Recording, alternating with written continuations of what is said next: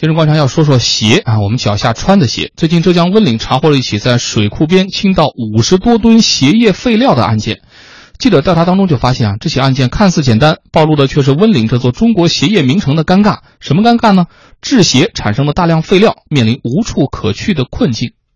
根据公安调查，林某等三人从事鞋业垃圾处理业务，为了多赚钱，三人竟然直接将这些有毒的鞋业废料运到僻静处倒掉。三名嫌疑人分别于一月二日、一月五日、一月六日深夜分三次运送五十多吨鞋业废料，倾倒在距离太湖水库只有五十米左右的新南澳村山坳里。尽管这些人没有将垃圾直接倒入水库中，但是这些有毒有害的废料堆积在水库周围，一下雨，毒素就会被冲进水库里，后果不堪设想。温岭市环保局大溪镇环保监察中队中队长陈奔说：“一些企业专门选择野外非法倾倒鞋业废料。太湖水库这个地方人迹罕至，周围空地也比较多。根据当事人的笔录来看的话，他是在一个本地大溪人的引领下来到这个地方，发现这个地方比较空，倒的话可能没有人能发现，所以当时他就选定了这个地方。温岭是中国鞋业名城，拥有五千七百多家制鞋企业，但是鞋业所产生的废料十分巨大。”据业内人士表示，废料和成品鞋的比例是三比七，主要是布料、磨料、边角料等，共有二十多种废料。因此，温岭各乡镇在不断消除成品鞋的同时，大街小巷堆满了废料。温岭鞋革业商会曾有过简单统计，全市每日产生四百多吨的鞋业废料。商会秘书长王丽慧说：“这些废料大部分都没有经过无害化处理，目前处理的能量是有限的。第一个就是有些企业它是就地掩埋的，就是弄到一个荒地去掩埋；第二个就是说有些比较可以再利用的，它把它是用人工把它撕开，然后回收，然后剩下的运到垃圾发电站用于发电。现在垃圾发电站那个能量已经超负荷了，嗯，有可能就运到玉环啊别的地方去。”按照国家环保法规，鞋业废料不能填埋，也不能焚烧，需要专业的企业处理。然而，不光温岭，全省目前也没有可以处理大量鞋业废料的企业。类似废料要运到江苏等地区处理，成本高昂。温岭城管局一位工作人员承认，相当大一部分废料被乡镇直接堆放在荒郊野外，还有部分则被送到外地。至于送到外地后如何处理，相关部门都说不清楚。时间日积月累，鞋业废料越堆越多。到现在，几乎所有乡镇都找不到可以堆放鞋叶废料的场所。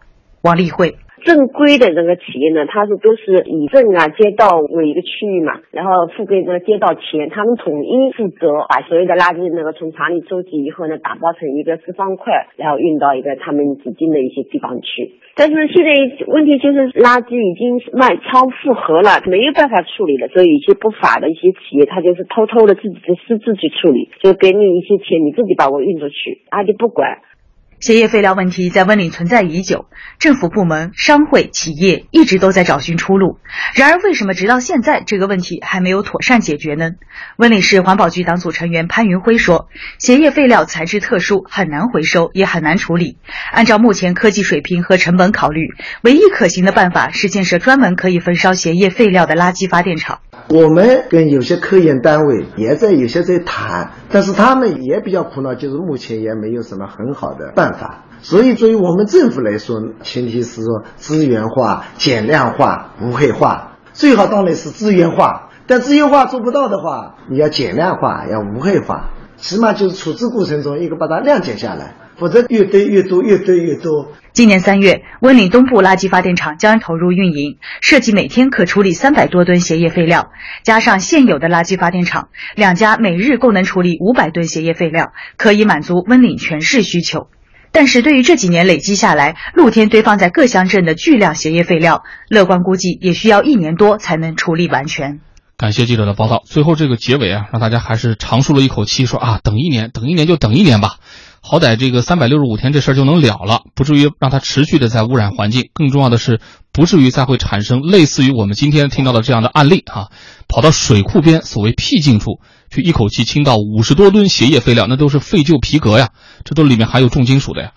呃，可能会污染这个土壤和地下水。但是反过来来讲，我们也在这个过程当中能感觉到，就是政府啊处理这样的事情稍微显得啊好像刚一开始出手的时候晚了一点，但后面反应相对还比较快。再请出我们的两位观察员，郭靖老师。呃，我们经常就是说，就是一个什么样的地方，比如它的生态和它的经济发展之间的关系哈。嗯呃，其实从这个嗯就是一个非常典型的一个案例，就是以协因协而兴的这么一个城市，然后现在可能就面临着这样的这个废料围城，然后甚至因因为这些废料根本就已经没有地方可以堆放，然后可能会影响到这个这个地方未来的一个发展。嗯，现在其实不光是像这样的一些呃工业生产的哦，对我还记得，就是我们之前此前曾经报道过中国的蓄电池之乡哦也是面临这样的问题，就是我印象当中好像也是在浙江，嗯，然后呃具体的地点我忘记了，然后他们就是也是就是本来是因为这个生产的蓄电池，包括国际上多少的蓄电池都是占相当大的比例，绝对是市场垄断地位的这么一个地方，但是因为这些生产蓄电池也会有废渣、废水、废料，然后排到土壤里，结果造成当地的土质都发生不可逆转的这种这种无法恢复的这种变化。然后一直到影响到当地人的生生活，呃，包括身体健康。嗯，其实像这种就是我们被这个报复，就是被这种生态报复的这种情况，其实越来越多，大家也越来越重视。那么从这次报道这个就是温温岭的这个鞋业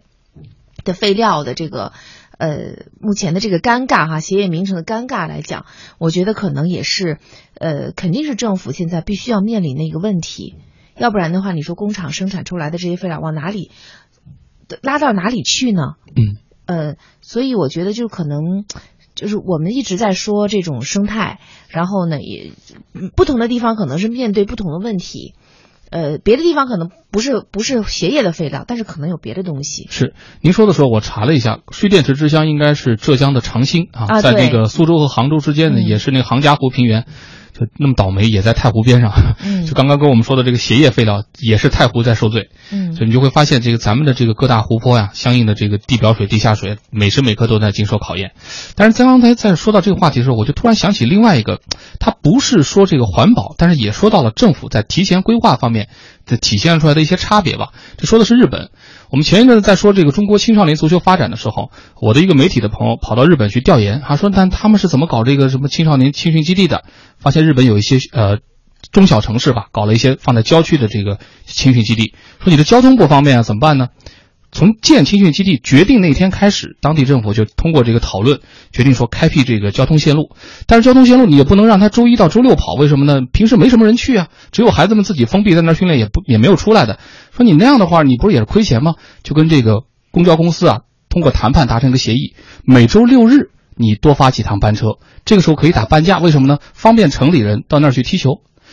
周一到周五，你这个班车可以不开，或者我们通过有急事的时候电话联系，因为毕竟在偏僻的乡郊野外，我们再去讨论开不开。这个事情好像和我们今天说的这个环保不是一码事儿，但是你最后会发现，就是想做成一件事儿的时候，地方政府也好，主管部门也罢，其实事前的统筹考虑规划。非常的重要。反过来来讲，我们现在动不动就刚才说的蓄电池之乡啊、鞋业之乡啊，有很多的这个规划，是不是可以提前的，比如把垃圾的问题或者其他什么问题都能够想到？你看现在想到了，也就是等一年的时间，我们其实可以摆平这些事儿。来，再请出季老师说说。嗯，给我的印象最深刻的其实就是我父亲的家乡太湖。呃，那个时候我记得，原来太湖在我的印象中，或者说在我姐姐小时候的照片中间是清波荡漾的那么一个地方。但是后来有一年闹得沸沸扬扬，就是太太湖无锡那地方出现了蓝藻，嗯，然后非常非常严重。然后后来我叔叔他们就跟我说，说太湖的就是当地的这个污染非常严重，就是。到了就是首先第一个湖里头已经没办法再打着打着鱼了，你就不用想到湖里去捞鱼这件事情。然后第二呢，当地的人会生各种各样的病。其实任何一个城市，它在发展的过程中间，嗯，就是多多少少的会出现这样的一些现象。我觉得其实最可怕的是什么？我们明明知道，就是一些先进的城市，就是走在前列的城市已经经历过了，但同样的事情在后进的城市中间，它还要再来一遍，绝对不会说。比如说北京会堵车，嗯，这个事情你说，那你我作为一个还没有，就是说，就是比如三线城市，我是不是就应该稍微治理一下或者什么之类的？不，他一定要走同样的道路。他吃了一堑，我没长一智。对，就是这个样子的。其实我们看到类似，因为中国幅员非常辽阔，发展的水平非常的不一致，这是我们从小小学的课本中间就学到过。那么就有先先发的这些城市和后发这些城市，可是后发城市它不管是在治理方面，还是在城市建设方面，还是在环保方面，它一定要从再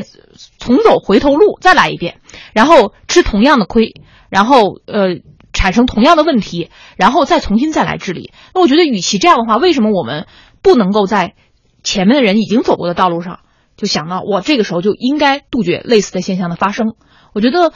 可能与我们的发展，就是正是因为它的发展阶段处于不同的阶段，所以它可能发展的冲动比它保护和保护环保等等的这个这个欲望更强烈，可能是这个原因。但是你明明知道会是这样的一条道路，继续这么走下去，我觉得其实是很可怕的，因为现在有很多的，比如说制鞋厂，我相信在温岭或什么之类的地方，它可能有很多已经开始向内陆转移了，因为它在这个地方它挣不着钱。或者说它的这个产这个产业进行了转移，那如果我们转移到内地，把原来，因为我们知道，就是相应来说，我们国家尤其是西南地区，它的这种生态脆弱性要比，要比我们的东部更更加脆弱。而且有些地方它不仅是脆弱的问题，它可能还是比如我们的一些呃江河的发源地也在这些西南西北地区。你去了之后，那这种这种迫害，恐怕不是说我们一个太湖出了问题。这因为太湖它毕竟是一个就是区域，就是区域这些人受是受影响。那如果比如长江都出了问，从源头上就出了问题，考虑过它的威胁和影响会有多大吗？嗯，所以这里面我们要再次强调，就是温岭现在可以说在这方面吃了亏，当然现在呢反应还比较快，现在这个及时的做出了这个补救措施，虽然需要等一年的时间。但是呢，大家伙儿觉得这个成本、时间成本，我们基本上还是能够承受的。但是他的这个经验和教训，其他的地方是不是能够及时的吸取？这是我们讨论这个题的意义所在。